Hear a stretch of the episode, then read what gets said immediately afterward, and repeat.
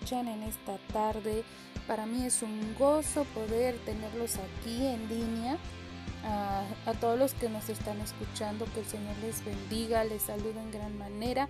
Espero estén teniendo un rico fin de semana en compañía de su familia y los que no han podido ver a su familia. Yo le pido al Señor que pueda darles esa fortaleza y ese confort y esa fe de que pronto, pronto nos podemos reunir. Y bueno, el día de hoy estamos comenzando este tema que se llama fe creativa. Eh, dos episodios anteriores vimos la fe teórica y la fe práctica. Esta vez me toca a mí hablar sobre el tema de la fe creativa. Espero de verdad el Señor eh, pueda hablarles, el Señor les pueda revelar a través de su Espíritu Santo y tengamos ese entendimiento. Pero antes los dejo con esta canción, con esta alabanza que llena mucho de fe mi corazón. Así que nada, quédense con nosotros. Estamos en Tardes con.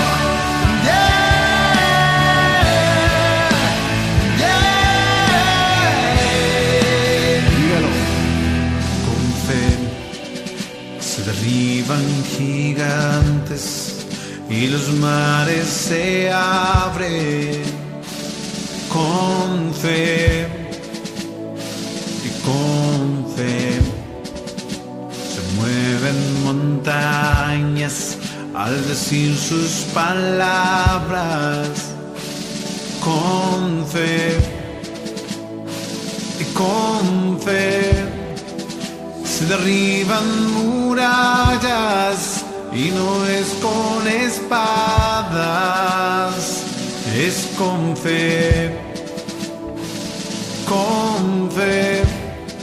Se levantan las manos y se grita bien alto, sálvame. Con fe.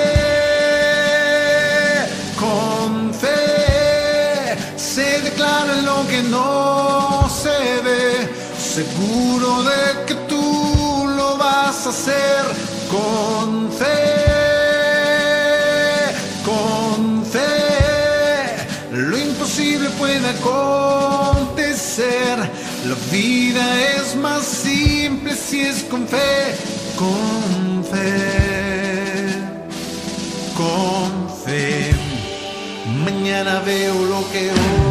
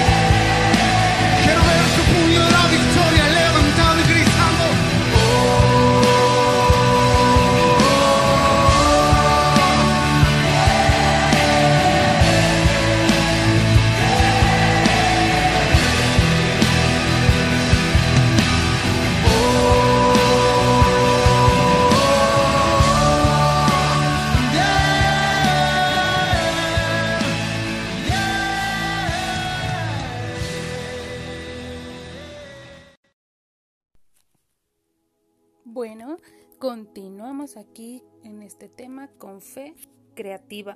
Antes de empezar al, al mensaje del clímax, yo quiero saber si ustedes han escuchado acerca de la fe y yo sé que dos capítulos anteriores hemos hablado, pero para ustedes, ¿qué es la fe? Ahí donde están, que puedan meditar y puedan decir, ¿realmente tenemos fe? realmente estamos buscando esa fe. Normalmente nos acostumbramos a que cuando conocemos al Señor, Él nos va a dar todo. Pero Él nos está pidiendo fe. Dice la palabra del Señor, sin fe es imposible agradar a Dios. Entonces, fuera de una doctrina o religión que cada persona adopte en su vida, nosotros desarrollamos vínculos relacionados con todo lo que nos rodea. Y así, las dificultades que se nos presentan, elegimos cómo resolverlas. Todos tenemos a alguien o algo en que creer. El vehículo de dicha relación es el motivador para conocer la fe. Esa sensación de confianza, aunque no estamos sustentos a pruebas científicas, nos brinda una seguridad emocional para la búsqueda y el descubrimiento. Debido a que creer es un acto auténticamente humano, involucra aspectos de pensamiento abstracto, que quiere decir que no podemos tal vez palparlo o definirlo. Y la mayoría de nosotros relacionamos la fe con creencias religiosas o divinas, mas no por ello es que no existan. Aunque la fe religiosa tiene sus fundamentos en algo espiritual, su práctica se aprovecha en cualquier proceso. Recordemos que dice la Biblia que es la certeza de lo que se espera, la convicción de lo que no se ve. Esa es la fe. Ahora, tenemos un ejemplo, el atletismo. Es bien sabido que los competidores utilizan la fe en sí mismos o en algún ente imaginario para impulsarse al triunfo. Es como un ejemplo. También vemos que el proceso para obtener la fe es sujetado a muchas dificultades. Hoy por eso te hemos explicado lo que es la fe teórica y es la palabra que está eh, en las promesas del Señor, 7200 promesas. Sin embargo, si nosotros no la ponemos en práctica, como lo vimos en el segundo episodio, nada sucede. El día de hoy vamos a aprender a unir esas dos fe y ser creativos. Ya hemos comentado antes de ese proceso creativo, ya que no se limita solamente a una expresión artística, sino que es la disposición a la búsqueda de soluciones. Entonces, ¿cómo interviene la fe en el proceso creativo? Hace algún tiempo hablé con algunas personas de la motivación creativa, de cómo nos ayuda a saciar un deseo. Muchos elementos como la inspiración, la disciplina o la persistencia ayudan en el proceso de encontrar respuestas. La fe es un factor crucial en esto. Sentirnos motivados por medio de la fe implica deseos muy internos, intrínsecos y extrínsecos que nos orientan hacia un fin determinado. Son impulsos que nos mueven y ayudan a tomar acciones relacionadas con la voluntad y el interés. La fe es sumamente vinculada a la creatividad y al aprendizaje. Todos hemos experimentado algún desalinee, ¿no? antes de dormir y no nos deja dormir o tal vez un pensamiento. Y en nuestra profesión de creativos existe una imagen que nos está inspirando a hacer algo. Si nosotros fuéramos artistas, ¿cuándo es el momento que llega mayor inspiración? A muchos por la noche. Entonces, estarlo pensando, eso nos provoca el querer hacerlo, porque es algo dentro de nuestro ser. Muchas personas evaden la elección y buscan todas las respuestas, en una magia, entre comillas, pero sin asumir la responsabilidad de sus decisiones. Recordemos que la fe puede ser una fuerza que alimenta tu imaginación. A través de eso puedes visualizar lo que estás pensando y se ilumina. Pero es obligatorio que sea acompañada de tus decisiones determinadas. Debemos identificar los patrones de nuestras experiencias, dividir ese proceso en pequeñas acciones, trabajar por incentivos honestos y rodearnos de entornos inspiradores que fomenten la creatividad. Ya sea que utilices la fe para aprender a montar una bicicleta, despejar una fórmula matemática o lograr la solución a la, a la problemática social. Ten presente que todos tenemos diferentes motivos que nos ayudan a creer. Luchemos por nuestros eh, ideales, vamos a persistir y vamos a aprender cada cosa nueva que nos impulse a pensar más en alto, más lejos, más grande. Imagínense amigos, si esto es el recurso de la fe, ahora, ¿qué pasaría si nosotros pusiéramos esa fe con nuestra relación con el Señor? Podríamos ver milagros, podríamos ver sanidades que tal vez antes no hemos visto, pero tal vez hemos escuchado. Y es que la fe es por el oír y el oír la palabra del Señor. Pero imaginemos que nuestros ojos puedan ver algo creativo, algo que nunca fue inventado. Pero por nuestra fe puede ser. Tengo un pasaje en la Biblia que me gustaría compartirles, donde yo siento que el Señor Jesús fue muy creativo y vino a romper muchas leyes aquí en la tierra, lo cual a uno que otro fariseo no le parece hasta el día de hoy y por eso es que condenamos a nuestro amado Jesús. Nos decimos conocerle y muchas veces lo rechazamos porque se nos hace raro o extraño los milagros que se pueden provocar creyendo totalmente en Él. Y es que dice la Biblia que cosas mayores haremos en el nombre de Jesús. Él no miente, ¿están de acuerdo? Pero hay algunos religiosos que no pueden creer que exista el día de hoy milagros aún mayores que los que hizo Jesús y que nosotros podamos ver y palpar con nuestros sentidos. Acompáñenme a Juan 9, al Evangelio de Juan, capítulo 9, versículo 1 en adelante. Dice, mientras pasaba Jesús, vio a un hombre ciego de nacimiento, y sus discípulos le preguntaron diciendo, Rabí, ¿quién pecó? ¿Este o sus padres para que naciera ciego? Respondió Jesús, no es que éste pecó, ni tampoco sus padres, al contrario, fue para que las obras de Dios se manifestaran en él. Me es preciso hacer las obras del que me envió mientras dure el día y la noche, cuando nadie puede trabajar. Mientras yo esté en el mundo, luz soy del mundo. Dicho esto, fíjense, aquí viene lo interesante, escupió en la tierra, hizo lodo con la saliva y con el lodo untó los ojos del ciego. Y le dijo, ve, lávate en el estanque de Siloé, que significa enviado. Por tanto fue, se lavó y regresó viendo. Entonces los vecinos y los que antes lo habían visto que era mendigo decían, ¿no es este el que se sentaba para mendigar? Unos decían, este es, otros, no, pero se parece, otros decían, yo soy. Entonces le decían, ¿cómo te fueron abiertos los ojos? Él respondió, el hombre que se llama Jesús, hizo lodo, me untó los ojos y me dijo, ve a Siloé y lávate. Entonces cuando fui y me lavé, recibí la vista, y le dijeron, ¿dónde está él? Él dijo, no sé. Imagínense esta época, en la actualidad, que tú, a pesar de las batallas, a pesar de los procesos, estás creyendo en Dios. Y como llevas esa fe y como a través de la fe teórica y práctica ya creció, de repente encuentras a alguien enfermo y tú dices, voy a sanar porque el Señor va a hacer un milagro. Vas, lo haces, en ese momento no estás escuchando al hombre, no estás escuchando ninguna ley terrenal, porque las leyes terrenales te están diciendo eso no es posible, la ciencia no está de acuerdo, es imposible, pero el Señor te dice, impulsándote desde tu imaginación, desde tu creatividad, hazlo, ve y ora y algo va a pasar.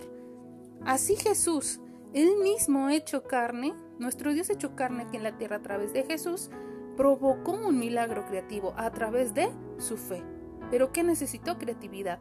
¿Por qué agarró el polvo de la tierra y lo hizo lodo? Y lo mezcló con su saliva. Pudo haber pedido agua del pozo donde, donde mandó a lavarse los ojos al ciego, del pozo de Siloé. Pero no, lo hizo con su saliva.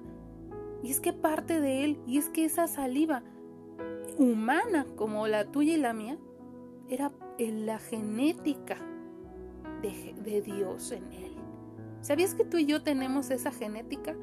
Cuando nosotros le hemos aceptado a Cristo en nuestro corazón, podemos también pedirle que cambie nuestro ADN, que sea de bendición. Y el Señor lo hace. Pero para eso necesitamos fe, una fe que no duda, que no duda en ningún momento. Les puedo contar una historia. Hace un tiempo yo escuché de un testimonio de un hombre que tenía su esposa muy delicada. Su esposa tenía un tipo de sangre muy extraño, que es el O positivo. Y ese tipo de sangre es muy difícil eh, que encuentren un donante.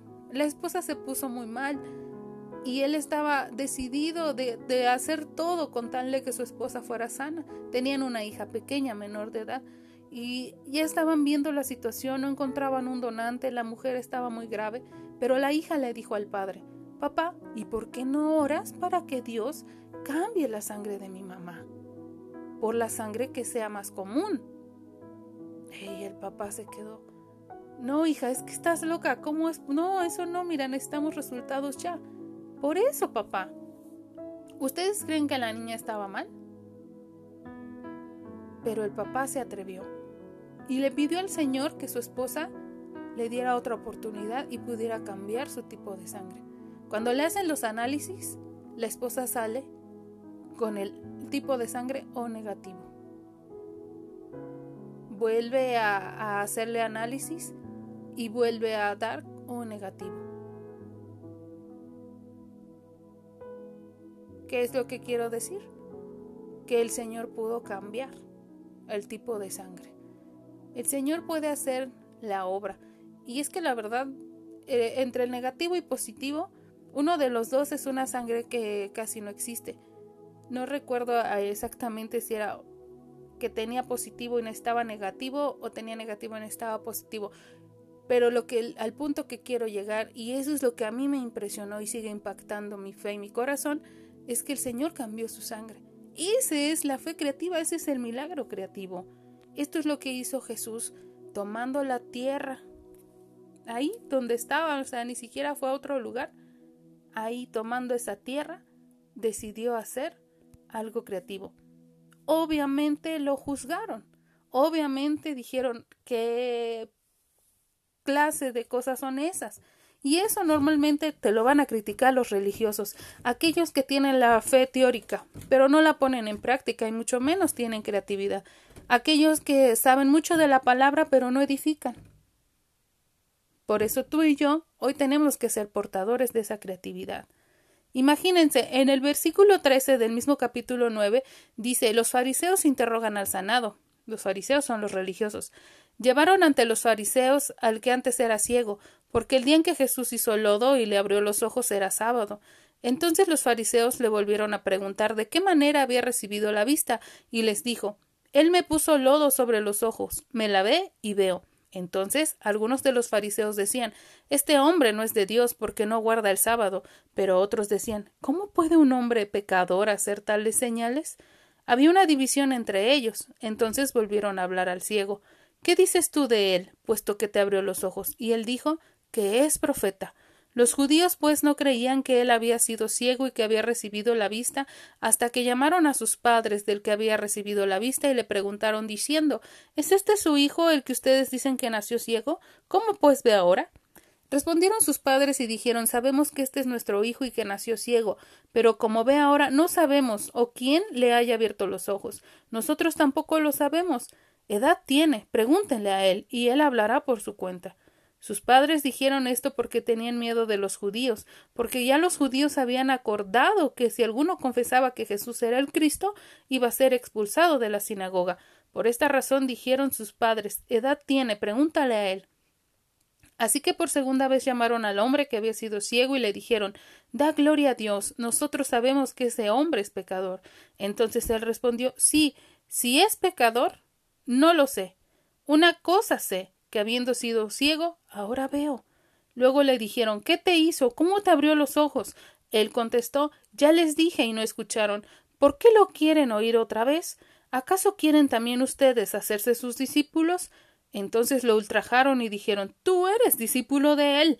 Pero nosotros somos discípulos de Moisés. Nosotros sabemos que Dios ha hablado por Moisés. Pero ahora ustedes son los que no pueden entenderlo. Y eso es precisamente lo que nosotros ah, no entendemos. La confrontación que los fariseos y los religiosos nos pueden hacer a través de lo que el Señor ya nos mandó a hacer. Si al mismo Jesús lo criticaban por atreverse, ¿qué no van a hacer contigo y conmigo? Vamos a tener fe, una fe que le agrada al Señor. ¿Se atreven? Entonces, ¿te puedes imaginar la situación? Vamos a continuar en el versículo número 30. Recordemos que si nosotros estuviéramos expectantes a lo que está sucediendo en esta escena, al menos yo estaría impactada, expectante a lo que están diciendo. Dice, respondió el hombre y les dijo, pues en esto sí tenemos una cosa maravillosa, que ustedes no sepan de dónde es y a mí me abrió los ojos. Sabemos que Dios no oye a los pecadores, pero si alguien es temeroso de Dios y hace su voluntad, a ese oye. Desde la eternidad nunca se oyó que alguien abriera los ojos de uno que había nacido ciego. Si éste no procede de Dios, no podría hacer nada. Le contestaron los fariseos, Tú naciste sumido en pecado, ¿y tú quieres enseñarnos a nosotros? Y lo echaron fuera. Vean, esto es lo que pasa hoy en día, esto es lo que pasa en muchas comunidades cristianas eh, y cualquier religión, cualquier denominación, cualquier eh, etiqueta que el mundo pone. Vas y te conocieron como pecador, te conocieron como fracasado, te conocieron como adúltero, como fornicario, como hechicero, como eh, ratero. Y no pueden creer que Dios te pueda usar. Y es que se nos olvida la parte de la Biblia donde dice que el Señor usa el vil y menospreciado, para avergonzar a aquel que se cree sabio. Muchos hoy en día religiosos se les olvida que el Señor lava el pecado y puede hacer en un corazón dispuesto, ojo, aunque haya pecado, pero es un corazón dispuesto, grandes maravillas. Ese es nuestro Señor. Ese es el que tiene el control de todas las cosas. Ese es el Señor que también es un Dios Padre O sea, es padre, pero también es padre de papá, de que nos guarda, nos cobija, quiere darnos lo mejor. Pero a este hombre, fíjense, después del milagro creativo que Jesús provocó en su vida, le dicen, tú, el que estaba sumido en pecado, le dijeron al ex ciego, ¿nos vienes a enseñar a nosotros? Y lo echaron fuera. ¿Saben por qué? Por no aguantar la verdad. Por no aguantar no solo la razón, porque la razón es lógica aquí en la tierra, sino ese milagro creativo. No tenían ellos esa fe creativa. O como la fe de la niña que les comento que le dijo a su papá que orara para que la sangre de su mamá cambiara. Eso es lo que hoy nos tenemos nosotros que afrontar en esta actualidad. Que el Señor nos está provocando, nos está incitando a ser como Jesús y a hacer cosas mayores.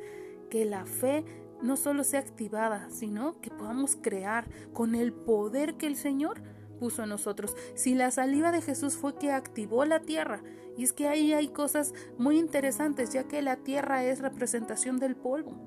Nosotros venimos formados, recuerden, del polvo, del barro, así formó Adán.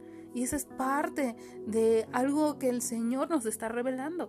Y la saliva de Jesús era la activación, su ADN, nuevamente de, a ese polvo como parte del hombre, como parte de su carne, y es que recordemos, polvo somos y en polvo nos convertiremos. Al tomar él la saliva y el polvo, representaba la creación y la recreación, y fue así como pudo dar vista a un ciego de nacimiento. Y el mismo ciego confiesa y da testimonio y dice, nadie se le ha conocido que pueda sanar a un ciego desde nacimiento. No he conocido, no he oído de nadie. Si ese no viene de Dios, entonces ¿de dónde viene?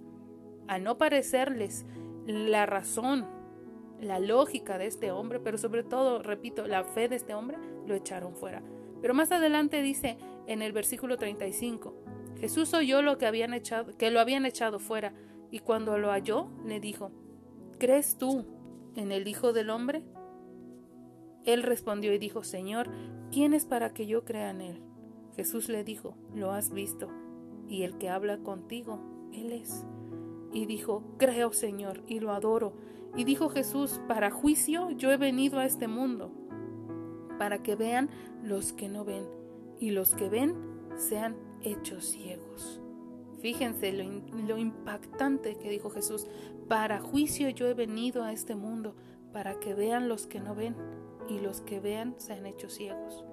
Está hablando de aquellos que creen que lo saben, aquellos religiosos que creen tener la razón, van a ser encegados. Ya fueron algunos encegados, porque lo que ellos han querido ver no ha sido lo que está frente, que es Jesús. Y muchas veces nos encontramos con Jesús delante de nosotros, pero nos, no queremos ver. Esos ya no ven, pero los que no veían, se les abrirán los ojos, dice el Señor, He venido, dijo Jesús, para que esos que no ven ahora vean. Está ahí hablando también de algo espiritual, no solamente carnal. Al oír esto, algunos de los fariseos que estaban con él le dijeron, ¿acaso somos nosotros también ciegos? Les dijo Jesús, si fueran ciegos no tendrían pecado, pero ahora porque dicen vemos, su pecado permanece. Wow, qué increíble, ¿no? El mismo fariseo se me revela en la noche cuando Judas le dijo, ¿acaso seré yo quien te va a traicionar? El fariseo le dice, ¿acaso somos nosotros ciegos? Y dijo Jesús, si fueran ciegos no tendrían pecado, porque está hablando espiritualmente. Aquellos que no conocen también de los beneficios de, de Jesús, tampoco conocen los maleficios, están ciegos y no hay pecado. Pero los que ya fuimos despertados y podemos ver la maldad de este mundo realmente como es y negamos esa fe y negamos la creatividad y el poder que ha de nosotros, entonces dicen que ven, pero su pecado permanece. Impactante, ¿no? Lo que Jesús provocó a través de esa sanidad fue un escándalo, escándalo. Recordemos que Jesús estaba propicio, no acostumbrado pero normalmente la gente se escandalizaba. Decían, él es hijo del diablo, es hijo de Satanás, es el mismo diablo, él no es profeta, es un pecador. Cuando estaban ciegos, no podían ver con el Espíritu. Por eso esta enseñanza fue tan importante, por eso es que está de esta forma desarrollada. Como que en tres etapas, la etapa de la necesidad del ciego de nacimiento, donde todos le juzgaban y pensaban que era eh, él el que había pecado o que había pecado su familia, la etapa en donde confrontan el pecado, esa, ese pecado que tenía entre comillas oculto, pero también la etapa, en esa misma segunda etapa, estamos viendo la confrontación del milagro creativo que para los religiosos y los ciegos espiritualmente no lo podían ver así. Y ustedes pueden leer en la versión que ustedes deseen y se van a dar cuenta que jamás aceptaron esa fe creativa. Y es que el tercer eh, pasaje o la tercera temporada en esta situación, en, en este milagro creativo, es que a pesar de eso, ellos decidieron seguir siendo ciegos. Porque cuando el ciego se muestra frente a Jesús y le dice, pero ¿quién es el Mesías? Yo soy el que está hablándote, el que está frente a ti. Y dice, te creo y te adoro. ¿Por qué? Porque se le fue revelado no solamente la ceguera carnal, sino también en la ceguera espiritual. Se le cayó el velo, la venda y pudo ver. Pero otros teniéndolo de frente a Jesús no pudieron ver. Por eso dijo, aunque dicen vemos, su pecado permanece. La incredulidad, esa falta de fe. Me impresiona a mí todas las cosas que nuestro Señor Jesús hizo aquí en la tierra, pero me impresiona más que el día de hoy sigamos permitiendo que nos limiten esa fe creativa, que sigamos permitiendo que no podamos ver a Jesús. Y es que sabes quién lo, lo prohíbe solamente tú tú solamente te lo prohíbes, porque pueden ya darte un consejo bueno o malo, también para eso se necesita fe, pero el que decide si activa y produce creatividad a través de su fe, eres tú. Nadie puede limitarte, nadie puede decirte aquí vas a orar, acá no vas a orar, no puedes orar por los enfermos, puedes orar, ¿no? El Señor es el que nos guía. Jesús puso el ejemplo. A lo que yo me refiero, si tú vas por la calle y encuentras y sientes orar por alguien, hazlo. Si tú vas a un hospital, si tú estás en tu casa, si tú estás en, el centro comercial, ora. Si tienes el impulso de orar por algo creativo, porque nazca de nuevo un dedo, porque eh, la persona sea sana, porque el pie plano tenga la curva, por cualquier cosa que el Señor ponga en tu corazón, porque alguien tenga un nuevo riñón, un nuevo corazón, unos nuevos pulmones, se enderece su columna vertebral. El Señor es creativo. Y si tú le pides el día de hoy que te dé esa creatividad, Él da y da en abundancia cuando hay un corazón dispuesto, que pueda llenar esa vasija que hay en ti, hasta rebosar y contagiar y desparramar, dice la Biblia, esa bendición. ¿Te gustaría y te atreverías a que no solo se active tu fe, sino que Dios te pueda dar esa creatividad? Si te atreves hoy y anhelas buscar aún más de esa fe, no te pierdas los siguientes episodios, pero el día de hoy vamos a orar para que tu fe aumente, crezca y sea activada la creatividad en esa fe para poder ver milagros poderosos y cosas mayores que Jesús hizo en la tierra, porque así está escrito. Señor, en esta hora te pido, Padre, que todos los que están escuchando, Señor, permitas que sea activada la creatividad en ellos. Padre, que se puedan atrever como Jesús, no solo a sanar, sino a hablar de tu palabra. Yo sé que una unción creativa reposará sobre ellos. Y yo sé que al escuchar tu palabra ya estás obrando, Señor. Te pido que trabajes en esta tierra porque yo creo que es tierra fértil, Señor. Necesitamos que el remanente el día de hoy, Padre, pueda activar esa creatividad en ellos, que podamos tener valor para orar, Señor, incluso por aquellos que no conocemos, porque no creo que Jesús conociera a ese ciego. Pero Padre, a partir de ahí hubo una relación íntima cuando Él le dijo, yo creo y te adoro. Padre, nosotros queremos ser más como tú y menos como el mundo, menos como los religiosos de esta tierra. Queremos estar empatizados contigo, Señor, crecer en lo sobrenatural. Padre, dejamos toda ciencia, todo conocimiento y toda duda delante de hoy, ahí a tus pies, Jesús. Pero necesitamos y queremos recibir esa creatividad que tú nos das a través de la fe, Activa, Señor, en cada uno de nosotros esa fe creativa y rompe toda muralla y todo velo, Señor.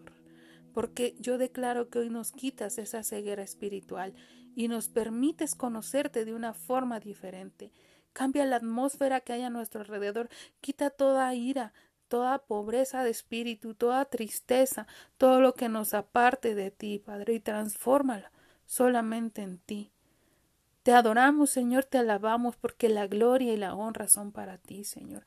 Y permítanos seguir creciendo en esta etapa de la fe, porque también tu palabra dice que la fe sin obras es muerta. Ayúdanos, Señor, a perseguir, Señor, y a proseguir tu camino. En el nombre de Jesús. Amén. Me dio mucho gusto el día de hoy poder compartir con ustedes. El Señor es bueno y se está revelando solamente a aquellos que le anhelan en espíritu y de verdad, dice la palabra. En espíritu y en verdad. Está hablando no solamente de labios, sino desearlo con nuestro espíritu como la novia espera al novio y en verdad, sin negarlo, estar amándolo no solo internamente, sino externamente. Síguenos acompañando en estos episodios en esta serie Fe y, y, ustedes pueden escuchar en nuestro repertorio la lista de enseñanzas, de testimonios, de pláticas, de comentarios que hemos tenido a lo largo de este tiempo. Muchas gracias a todos por sintonizarnos. Sigan aquí en Tardes con Que el Señor les bendiga en gran manera. Excelente fin de semana.